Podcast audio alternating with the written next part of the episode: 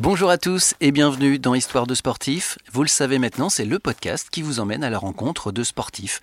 Alors sportifs du quotidien, mais aussi parfois des sportives et des sportifs qui vivent des aventures extraordinaire. C'est le cas de Mathieu que nous allons rencontrer aujourd'hui.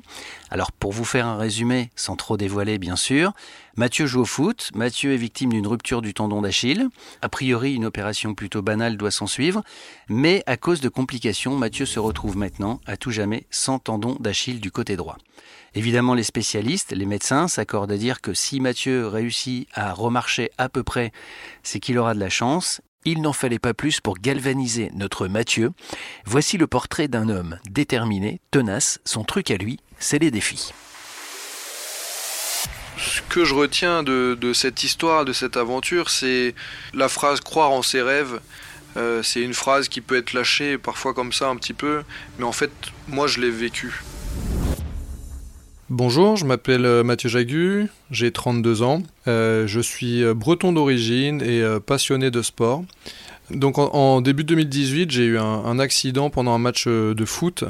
je me suis fait une rupture du tendon d'Achille sur une action assez anodine, puisque j'étais défenseur central et en fait j'étais en train de reculer pour me replacer en défense et d'un coup je suis reparti en, avant pour aller chercher un ballon et sur le coup, en fait, mon, tendon d'Achille euh, a lâché. Euh, je suis allé à l'hôpital pour me faire euh, opérer. C'est une, une opération qui est classique, hein, qui est pratiquée par les chirurgiens. c'est souvent des, justement des sportifs qui, qui, sont touchés par cette blessure. Et normalement, c'est une blessure. On reste 2-3 jours à l'hôpital et ensuite, il y a une, phase de rééducation qui est, assez longue avant de pouvoir reprendre les activités sportives. mais moi, j'ai eu pas mal de, complications en fait après les opérations j'ai eu des infections qui font qu'au lieu de rester trois jours à l'hôpital, bah, je suis resté trois mois à l'hôpital. Euh, j'ai été opéré six fois en, deux mois. Euh, et donc euh, je suis ressorti de l'hôpital avec un tendon d'Achille en moins, donc mon tendon droit. Et la première chose du coup que j'ai demandé à mes chirurgiens quand je suis sorti de l'hôpital, c'est quand est-ce que je vais pouvoir retourner sur les terrains de sport, quand est-ce que je vais pouvoir retourner faire du foot avec mes potes? Et là, ils m'ont ils m'ont regardé ils m'ont dit euh, Monsieur Jagu, si déjà un jour vous arrivez à remarcher, ça serait déjà incroyable. Et donc c'est là que commence vraiment euh, l'histoire de résilience que je vais raconter juste après.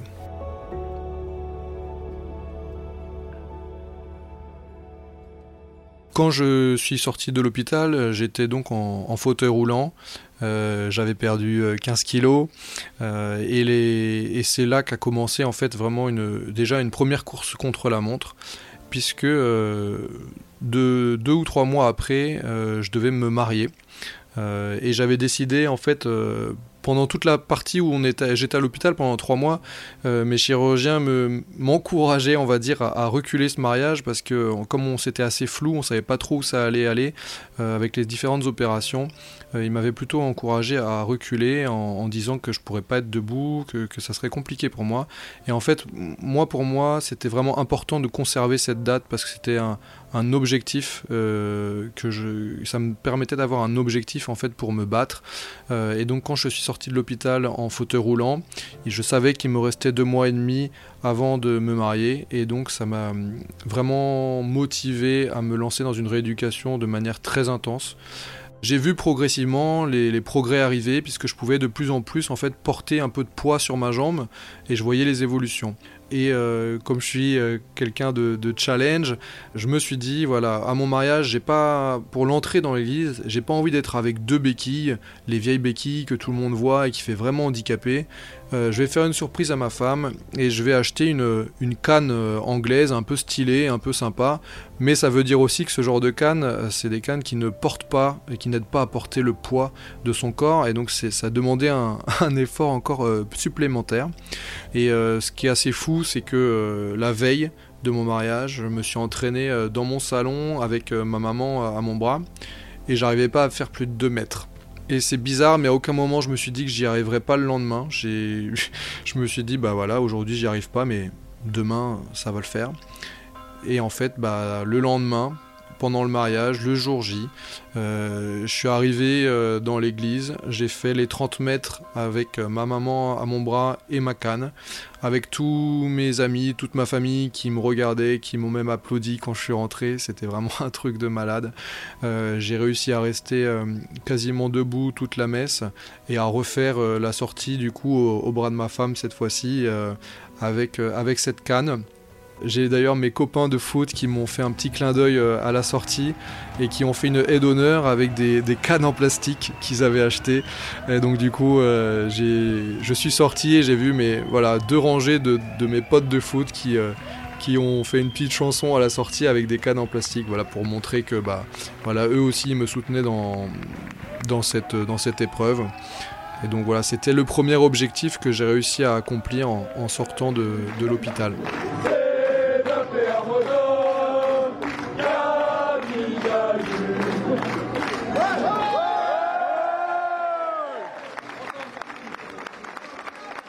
Après ce premier objectif euh, du mariage, j'ai vraiment continué à, travailler en rééducation.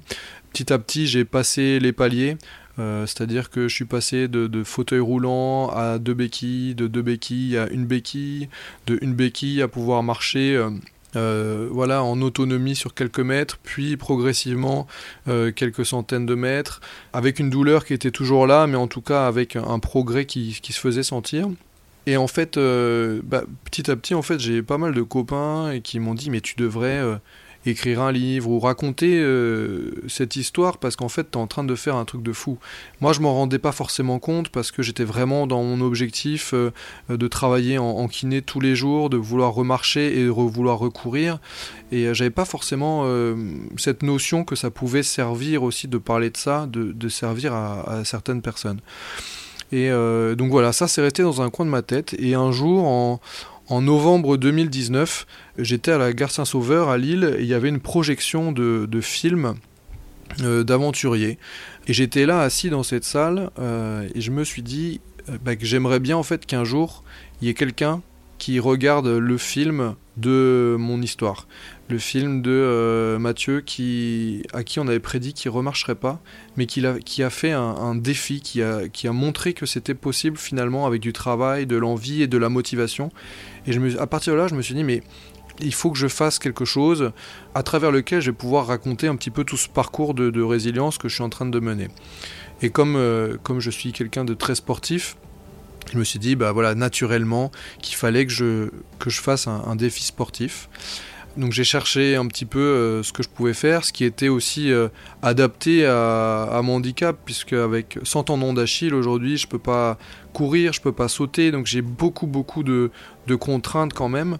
Et comme je l'ai dit au début du podcast, je suis breton d'origine, et donc je me suis dit, il faut que je trouve quelque chose qui va me permettre à la fois de faire mon défi sportif, mais qui va aussi me permettre de, de revenir euh, en terre bretonne. Et euh, c'est comme ça un petit peu qu'est est venue l'idée de, faire un parcours de marche, puisque euh, c'est à peu près le seul sport valide que je peux pratiquer aujourd'hui. Et en plus de ça, on t'a dit il y a en 2018 que tu allais plus pouvoir marcher. Et ben voilà, ça fait sens de faire un défi justement où tu vas marcher. Et finalement, je suis arrivé à, construire ce, défi, ce projet, qui était de parcourir 1000 km à pied euh, sur le GR34 en Bretagne, entre le Mont Saint-Michel et la, euh, presqu'île de Crozon, qui est vraiment à l'extrémité de la Bretagne. Et donc euh, cet objectif, c'était de, donc de, ce défi, c'était de parcourir ces 1000 km. Et comme je suis compétiteur, sportif et peut-être un peu fou aussi, j'avais envie de me mettre une limite en termes de temps.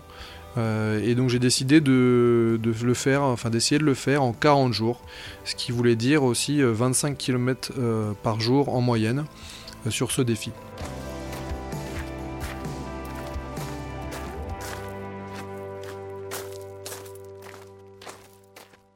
À partir du moment où j'ai donc décidé de, faire ce défi, je suis rentré dans une phase de préparation et mon objectif était de, partir euh, fin du mois d'avril euh, pour, euh, pour ce défi. Pourquoi j'avais décidé de partir au mois d'avril? C'est parce que en fait ma femme était enceinte et devait accoucher mi-août et donc j'avais décidé de faire fin avril pour pouvoir faire tout mon parcours en mai et début juin pour pouvoir être présent à côté d'elle pour les trois derniers mois de sa grossesse. Et donc à cause du confinement, j'ai pas pu partir. Mais j'avais vraiment envie de, faire ce défi. Donc du coup, on a cherché une, solution avec ma femme pour que je puisse faire cette aventure parce que moi, j'avais pas envie de partir une fois que notre fille est née. J'avais pas envie de partir un mois et demi loin de ma femme et de ma fille pour faire mon défi tout seul. Et donc du coup, on a trouvé une super solution, vraiment la meilleure solution pour qu'on puisse, que moi je puisse faire à la fois ce défi, mais aussi euh, pouvoir voir grandir euh, ma petite fille. Et c'est comme ça qu'est venue l'idée de, partir tous les trois pour faire cette aventure. Donc ça s'est transformé en aventure familiale. Et on a décidé que ma femme et ma fille allaient me suivre sur mon parcours en camping-car. Donc nous voilà sur, euh, le départ. on est fin août au Mont Saint-Michel. C'est bon Allez, vous êtes prêts Vous êtes prêts Allez, c'est parti, c'est parti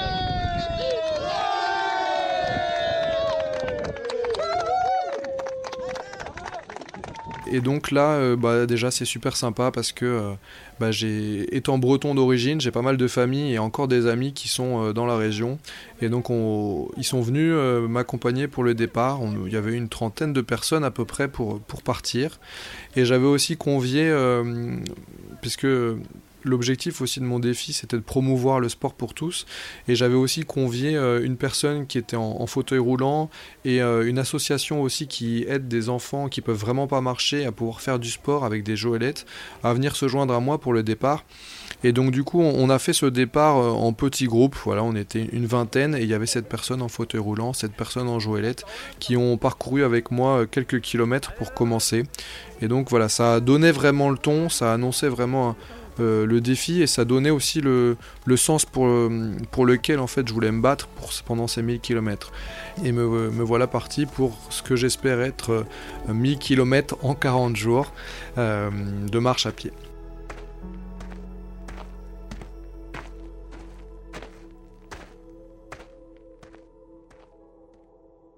Les 4-5 premiers jours se passent vraiment, vraiment bien. Euh, un bon rythme, même un très très bon rythme. Et euh, finalement, au bout du, cinquième jour, eh ben, on va dire que peut-être le rythme était un petit peu trop, fort pour moi. Et mon corps m'a dit stop mais un vrai stop, ce qu'on appelle un, feu rouge, un feu rouge stop, puisque euh, je, ne pouvais plus marcher tout simplement. J'avais extrêmement mal à la jambe opposée, donc pas la jambe où j'étais blessé, mais l'autre jambe qui devait compenser pendant depuis 5 jours vraiment à fond. Euh, je boitais et euh, je n'arrivais plus à faire plus de 2 mètres. Donc là, à ce moment-là, j'ai pris conscience que à la fois ça allait être très compliqué et qu'à la fois j'étais peut-être parti aussi un petit peu vite. Euh, heureusement, j'avais, euh, en préparant aussi ce défi, je savais, je savais que j'allais avoir des, pépins physiques, et donc euh, j'avais constitué un petit staff médical avec mon kiné, un médecin, un médecin et un, ostéopathe qui sont sur l'île et qui avec qui j'avais contact tous les jours pendant le défi et qui, qui ont qui m'ont aidé déjà dans cette première difficulté à me, à me dire un petit peu quoi faire. Donc euh, j'ai vraiment suivi leurs euh, conseils. Pendant un jour et demi, j'ai pas du tout marché. J'ai fait les différents euh, soins qui, qui, m'ont expliqué qu'il fallait que je fasse. Et, on va dire que j'ai quand même croisé les doigts pour me, pour me en me disant est-ce que je vais pouvoir repartir? Parce que vraiment, quand je voyais que je boitais, je pouvais pas faire plus de 2 mètres je me dis là ça va être trop, très compliqué. À ce moment-là j'étais encore euh, euh, dans la région où j'avais encore de la famille, des amis qui étaient là aussi pour euh, me soutenir, pour m'aider. Mais, ils m'ont dit après que qu'ils pensaient pas que j'allais repartir parce que vraiment ça j'ai vraiment des grosses douleurs.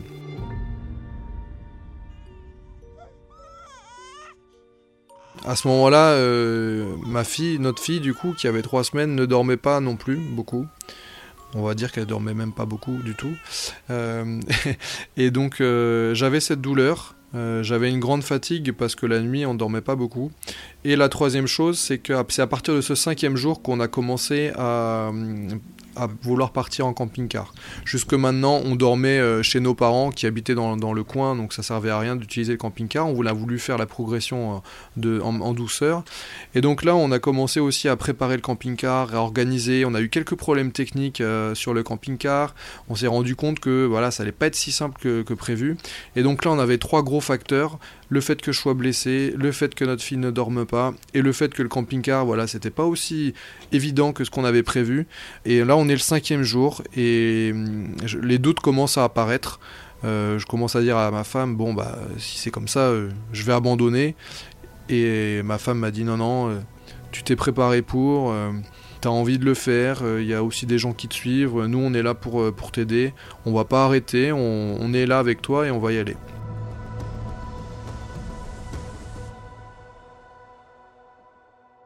Donc nous voilà repartis après ce, cinquième jour, après cette blessure que j'ai finalement euh, résolue. Et à partir de ce moment-là, je décide de changer ma tactique de course, puisque jusque maintenant, je faisais 25, 26, 27 km par jour, mais d'une traite, sans pause. Et là, je me dis que physiquement, je vais pas pouvoir aller jusqu'au bout comme ça. Je me rends compte un petit peu de mes, de mes limites euh, physiques, et je décide de découper ma journée en deux. Donc c'est-à-dire que je vais faire une première euh, partie d'étape le matin, c'est-à-dire entre 12 et 15 km, et je vais faire une pause le midi où je vais pouvoir euh, retrouver ma femme, ma fille, on va pouvoir se retrouver ensemble pour repartir ensuite sur une deuxième euh, partie d'étape l'après-midi euh, d'une grosse dizaine de kilomètres, ce qui me permettait de faire 4 heures de marche le matin, 3 heures de marche l'après-midi. Et donc j'arrive comme ça à faire quelques journées sans trop de problèmes en passant par des, très beaux paysages. Et là on arrive au dixième jour. Et là le dixième jour c'est vraiment une journée galère, une journée des extrêmes. Bon, on n'a pas dormi la nuit. Euh, la, petite, on a décidé autrement. Du coup, première décision à 7h du mat, euh, bah, ça a été de dormir, parce qu'on a littéralement fait une nuit blanche. Euh, et du coup, bah, je suis parti qu'à midi. Et donc, qui dit parti à midi, dit une seule étape. donc, bah, ça change déjà physiquement. Marcher 6 heures de, remarcher 6 heures de suite avec les douleurs, c'était un peu compliqué. Deuxième galère, au bout de 3 heures de course, plus de montre, parce que ma montre, euh, j'avais pas pu charger mon électronique dans le camping-car. C'est les aléas du camping-car la nuit d'avant. Du coup, plus de montre, ça veut dire plus d'heures. Bon, ça, c'est pas encore vraiment le plus important, mais c'est surtout je pouvais pas voir hein, qu'est-ce que j'avais fait comme chemin, qu'est-ce qu'il me restait à faire. Ça, un petit peu. Enfin, j'ai une routine euh, de nutrition. Toutes les 30 minutes, je bois et je mange. Bah là, c'était pas possible. Et puis, comme euh, un malheur n'arrive jamais seul, bah, téléphone au bout de 3h30, plus de batterie, enfin 15% de batterie. Je pense que là, c'était l'étape qui me fait dire que je vais pouvoir, je pense, aller au bout, parce que là, je pense que j'ai tout eu, je pense que je pourrais rien avoir de plus. Donc voilà, on va aller faire une bonne nuit et on va espérer que demain, ça sera plus calme. Allez, ciao ciao. Je repars donc après cette journée un, petit peu euh, compliquée, mais, mais, riche aussi en enseignements, et je continue à, faire donc du coup mes étapes hein, de, 25 km. Ce qui est sympa, c'est que euh, je ne les fais pas forcément tout seul. Il y a certaines journées euh, où, je marche tout seul, mais il y a aussi d'autres journées où bah voilà, je rencontre des marcheurs sur, le, sur le chemin avec qui bah, on, partage quelques kilomètres. C'est toujours intéressant de, de discuter avec, les marcheurs, de voir pourquoi les gens y marchent. Souvent, c'est des petites étapes, mais souvent aussi, c'est des gens qui parcourent le GR34 en plusieurs fois et qui, se disent bah tiens, on va prendre 5-6 ans pour faire ce GR. Et donc, c'est intéressant d'échanger sur bah, les parcours qu'ils ont, déjà, qu'ils ont déjà fait puis de raconter aussi mon histoire. Ça permet de, voilà, de passer le temps aussi plus rapidement, de penser à autre chose et de pas être juste tout seul dans sa bulle avec sa musique en train de marcher. J'ai aussi euh, des copains qui me font une surprise, des, copains qui habitent à Chamonix, euh, qui me font une surprise aussi de, débarquer un, jour et de venir marcher avec moi euh, deux jours. Donc voilà, ça fait partie des petits moments dont je me rappelle et qui m'ont aussi redonné des, coups de boost. Parce que bien sûr, c'est un défi physique, un petit peu contre, contre mon corps, entre guillemets, mais c'est aussi vraiment un défi mental parce que c'est vraiment de l'endurance et de la durée. Euh, et voilà, il y a plein de petites choses qui m'ont redonné des coups de boost, et notamment euh, quand Amaury et Mélodie sont arrivés et m'ont fait la surprise de venir marcher avec moi pendant deux jours. Et là, j'arrive euh, à mi-parcours, j'arrive à 500 km. Waouh, waouh, waouh! Faut les mériter, hein, les 500 km. Là, j'ai fait 12 bornes, plus 300 dénivelé, moins 300. Chaud! Là, c'est sympa parce que euh, j'ai un de mes partenaires qui, euh, fait des vidéos en drone, qui vient filmer euh, avec moi les 500 km. On est arrivé à Carantec. C'est une, petite ville qui est vraiment super sympa en bord de mer. Et là, on, On va sur une plage, une des plages de Carantec, et on écrit ensemble un, grand 500 sur la plage. Et puis ensuite, il me filme en train de passer cette ligne virtuelle des 500 km sur une plage à Carantec. Et ça, je m'en souviens, ça, laisse des images parce que parce que c'est la moitié, c'est 500. Et à la fois, à ce moment-là, je me dis, j'ai déjà fait 500 km. Et d'un autre côté, je me dis, il reste encore 500 km. Et, et je me dis, mais pourquoi tu t'es lancé ce défi de 1000 km C'est vraiment énorme. 1000 euh, km, en fait, on s'en rend pas bien compte parce que c'est une grosse distance. Et 1000 km, j'ai cherché à, trouver un équivalent parlant. Et 1000 km, c'est 24 marathons. Et à partir du moment où j'ai eu en tête que 1000 km c'est 24 marathons, je me suis dit waouh, es en train de. Ton objectif en fait c'est de faire l'équivalent de 24 marathons en 40 jours. C'est vraiment un truc de fou. Et rien que pour ça, parce que je suis compétiteur, eh ben je vais aller au bout même si je sais qu'il m'en reste encore beaucoup. Et donc à partir de ce moment-là, mentalement aussi, il y a quelque chose qui, se déclenche, c'est que j'ai passé les 500 km. Et maintenant, au lieu de, dire voilà j'ai fait 100, 120, 140, 200, 250, je vais pouvoir compter à l'envers. Je vais pouvoir me dire il me reste 400 km, il me reste 350. Et ça en fait mentalement ça change tout. Parce que le, chiffre de jour à jour diminue et me rapproche de plus en plus de l'arrivée.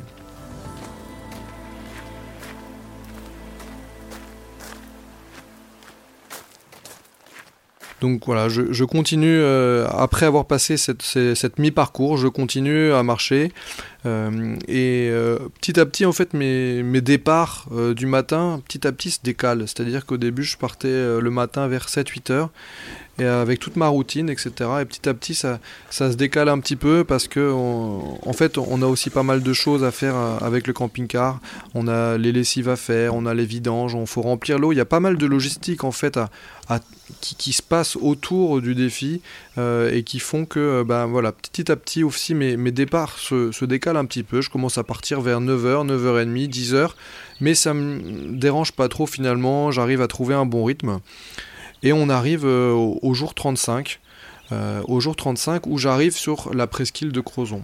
Donc là, je viens de faire un petit peu euh, tout le continent, on va dire. Enfin, je viens de faire toute la, la côte bretonne et j'arrive vraiment vers mon objectif. Il me reste 5-6 jours de marche. J'arrive à la presqu'île de Crozon. C'est d'ailleurs assez symbolique cette arrivée sur la presqu'île, puisqu'en fait, il y a un pont un grand pont euh, assez moderne, un petit peu incurvé, qui permet de relier voilà, le, chemin où j'étais vers la presqu'île de Crozon. Et donc je passe ce pont et là je me dis ça y est, je commence vraiment à, arriver euh, au bout. Bon bah je crois qu'on n'a jamais été aussi proche de Crozon. Voilà le pont qui va nous emmener à Crozon. Est-ce que c'est pas magnifique? On y est, on y est, on y est Allez et là, en fait, ce, qui, se passe à ce moment-là, c'est que euh, on a un appel de la maman de Camille qui nous dit euh, Vous avez regardé les infos Ces prochains jours, le temps va être fortement dégradé sur le pays. Ça va commencer dès ce soir avec un coup de vent tempétueux. Et là, on lui dit Bah non, nous, on n'est pas du tout connecté aux infos à, ce moment-là. On est vraiment en train de vivre notre aventure. On partage juste un petit peu sur les réseaux notre aventure, mais non, les, les infos, on ne suit pas. Elle nous dit Bah attention, il y a une tempête la tempête Alex qui arrive, qui sera sur vous dans deux jours, qui a prévu d'être très puissante avec des vents à 150 km/h. Et il faut absolument que vous vous mettiez à l'abri parce qu'avec le camping-car, ça va être compliqué. Et donc là, on se dit, waouh, il y, a cette tempête qui arrive sur nous, euh, on n'a pas du tout prévu. Et donc du coup, on commence un petit peu à regarder un peu les sites de météo et à se dire comment on va faire parce que c'est vrai que souvent on aimait bien nous poser, se poser le soir avec le camping-car un petit peu euh, n'importe où et on se rend compte que là ça va être compliqué parce qu'avec les vents qu'il y a, euh, on en a fait une nuit comme ça, mais le camping-car il bouge vraiment beaucoup. donc on commence à adapter un peu la logistique. Et en fait, moi je me rends compte à ce moment-là que pile au moment où la tempête doit arriver sur nous, je devrais être dans une étape de sous-bois donc avec plein d'arbres. Et à ce moment-là, je me dis non, c'est pas possible, cette étape, je vais pas pouvoir la faire maintenant. Je vais me prendre des arbres sur la tête. Euh, on va adapter. Et finalement, voilà, j'ai changé un petit peu euh, mon parcours. Au lieu de rester au nord de la presqu'île, je suis allé au sud. Euh, c'était un choix de ne pas rester dans les sous-bois. Du coup, je me suis retrouvé sur des falaises, mais avec un vent qui me poussait plus vers l'intérieur et qui ne me poussait pas vers la mer. Euh, du coup, j'ai décidé d'ajuster ça et de, euh, comme on a eu cette information deux jours avant la tempête, pendant ces deux journées, j'ai fait 30-31 km pour avoir un petit peu d'avance en fait et pour pouvoir me permettre de faire une journée un petit peu plus courte quand il y aurait la tempête. Bon voilà, j'arrête pour aujourd'hui. J'ai bien poussé. J'ai fait 30 bornes. Du coup, demain, je me réveille avec plus de 10 km d'avance qui va permettre de gérer la tempête peut-être et de faire une petite journée au lieu d'une grosse. On va voir ça, mais en tout cas, on est pas mal. Ce moment-là aussi, c'est un moment important parce que bah, j'ai un, copain qui, euh, qui est venu euh, de Lille pour un week-end. Euh, donc Jean et Alice sont venus pour un week-end nous rejoindre pour marcher et ils ont quand même fait beaucoup de routes et plusieurs fois j'ai dit à Jean mais euh, tu sais il y a la tempête qui arrive, euh, il va y avoir du vent, il va y avoir de la pluie, t'es sûr que vous voulez venir? Il fait oui oui moi je veux absolument marcher avec toi etc. du coup ils sont arrivés euh, sur un week-end qui devait être un week-end de tempête. Et en fait c'est ça qui est beau aussi en Bretagne, c'est que toutes les météos annonçaient une, une tempête incroyable. Et, et finalement il y a eu de la tempête mais on a aussi eu beaucoup de beau temps et donc avec Jean, on a passé le week-end à, marcher euh, sur le parcours, le nouveau parcours que j'avais créé en fait pour ces deux jours, et on, en a pris plein la vue. C'est-à-dire que c'est des sentiers que j'aurais, je n'aurais pas dû faire dans mon parcours. Et en fait, c'était, ça fait partie du top 3 euh, de, mes parcours. Comme quoi une tempête peut finalement aussi euh, en s'adaptant peut aussi euh, voilà, permettre de faire des choses magnifiques. On a marché tous les deux, on avait l'impression de temps en temps d'être dans les calanques à Marseille.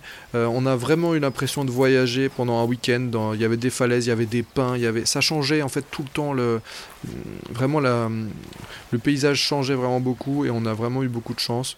Et donc j'ai pu partager ce week-end avec, euh, avec Jean et Alice, ma femme et ma petite fille. Et grâce à cette tempête, finalement, on a fait un parcours pas mal. Ils sont repartis et le lendemain, du coup, j'ai repris mon parcours classique et donc je suis allé dans le sous-bois que, je devais parcourir pendant la tempête. Et là, euh, j'ai constaté les dégâts de la tempête. La tempête, Alex, c'est pas une blague. Hein. Il y a eu du grabuge ici. Il y a des arbres qui sont quand même assez énormes partout par terre. Ça a pas rigolé. Ça a pas rigolé par ici. Et je me suis dit que bon, j'avais bien fait de, de détourner un petit peu mon parcours pendant deux jours pour pouvoir, euh, pour pouvoir ensuite continuer. Et yeah, même si c'est encore loin, on aperçoit la presqu'île de Crozon ici, avec la pointe ici qui est mon objectif final, pointe de Pénir. On en est encore un peu loin, mais ça se rapproche et donc nous voilà le dernier jour, le 40e jour de course. Il me reste 25 km à parcourir. Je suis dans les temps, je suis super content. Là je sais clairement que je, enfin, je sais que je vais aller au bout et j'ai euh, j'ai euh, mes parents qui me rejoignent. Il y a la, maman de Camille, j'ai euh, mon frère, ma soeur qui me rejoignent aussi pour faire cette dernière étape avec moi. Et donc voilà, on commence à, on part de la pointe des Espagnols à, Crozon pour pour rejoindre du coup l'arrivée à la pointe de Pénir. Euh, et ces 25 km se passent vraiment super bien. Euh, j'ai aucun, aucun problème physique à ce moment-là, ça, ça, déroule. Et on arrive euh, voilà, sur, le, sur le dernier kilomètre, le millième. Pour ce millième kilomètre, en fait, j'avais invité toutes les personnes qui le souhaitent à parcourir avec moi voilà, ce dernier kilomètre. Et je savais pas du tout euh, s'il y a des gens qui allaient venir, combien de personnes allaient venir. Et finalement, on se retrouve à une cinquantaine, une cinquantaine de personnes à parcourir ce millième kilomètre. Euh, beaucoup de personnes locales, hein, de la ville locale, que je ne connais pas, avec qui j'ai jamais parlé, qui sont là en fait pour parcourir avec moi ce dernier kilomètre. Et ce qui se passe, c'est que j'avais donné une heure euh, pour, pour bah, une heure de rendez-vous pour commencer ce dernier kilomètre. Et toute la journée, on a eu du beau temps. Et une demi-heure avant euh, l'heure de départ pour le millième kilomètre, il a commencé à pleuvoir comme jamais. Euh, et du coup, en fait, on a fait ce millième kilomètre sous la pluie, avec le vent de face. Euh, il faisait froid parce que là, on arrive, on est le 7 octobre. Donc on est parti fin août, euh, je suis parti fin août, il faisait super beau. Là on arrive le 7 octobre, il fait 10 degrés de moins, il pleut, on a le vent de face. Et pour autant, les 50 personnes qui sont venues, dont plus de la moitié que je ne connais pas, sont restées et ont parcouru le millième kilomètre avec moi sur les petits sentiers sur le, bord de la falaise euh, pour aller jusqu'à la pointe. Donc c'était super sympa. J'étais vraiment content de voir aussi qu'il y a des gens que je ne connaissais pas qui étaient venus pour marcher. J'ai essayé de passer ce dernier kilomètre qui a été peut-être le kilomètre le plus lent euh, du défi. On a dû mettre une petite demi-heure, on y allait tranquillement. Essayé de discuter un petit peu avec euh, tout le monde pour savoir euh, qui ils étaient, pourquoi ils venaient. Ils me disaient aussi voilà que ce pourquoi je marchais, c'est-à-dire à la fois mon histoire, mais aussi euh, le sport pour tous et mon message de résilience, c'était quelque chose qui les avait touchés.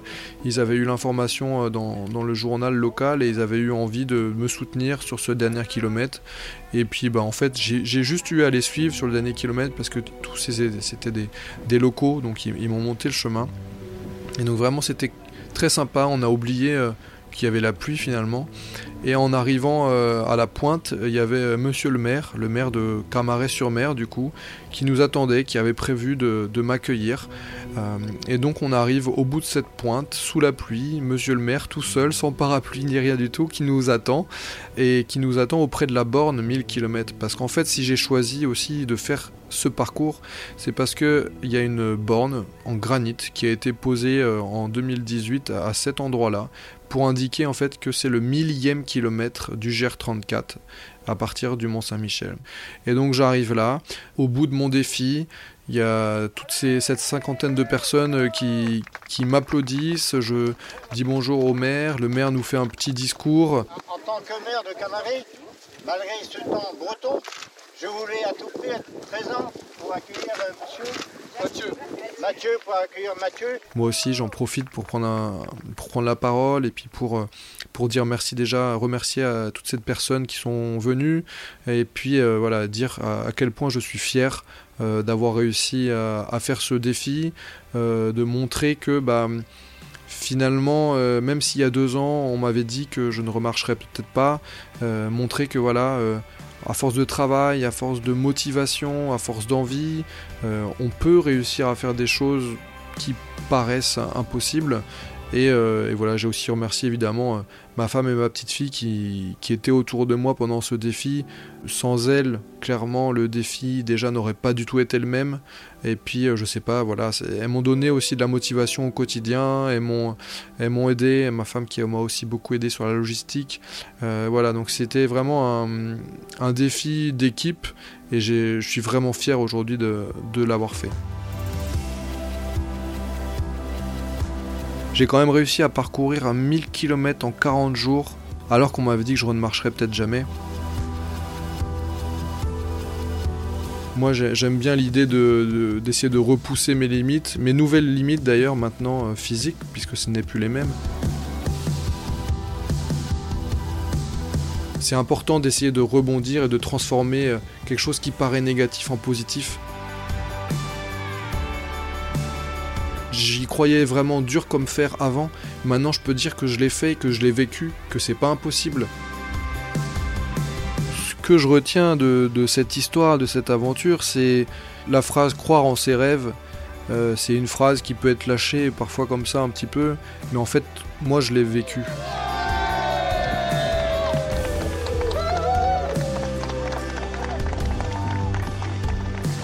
Merci beaucoup Mathieu pour le partage de cette folle aventure et puis aussi pour cette leçon de, courage, de travail, d'enthousiasme. Et puis merci à vous d'avoir suivi ce podcast. S'il vous a plu, comme d'habitude, n'hésitez pas à le partager et à mettre des étoiles sur Apple Podcast. Et on se donne rendez-vous pour d'autres histoires de sportifs. Salut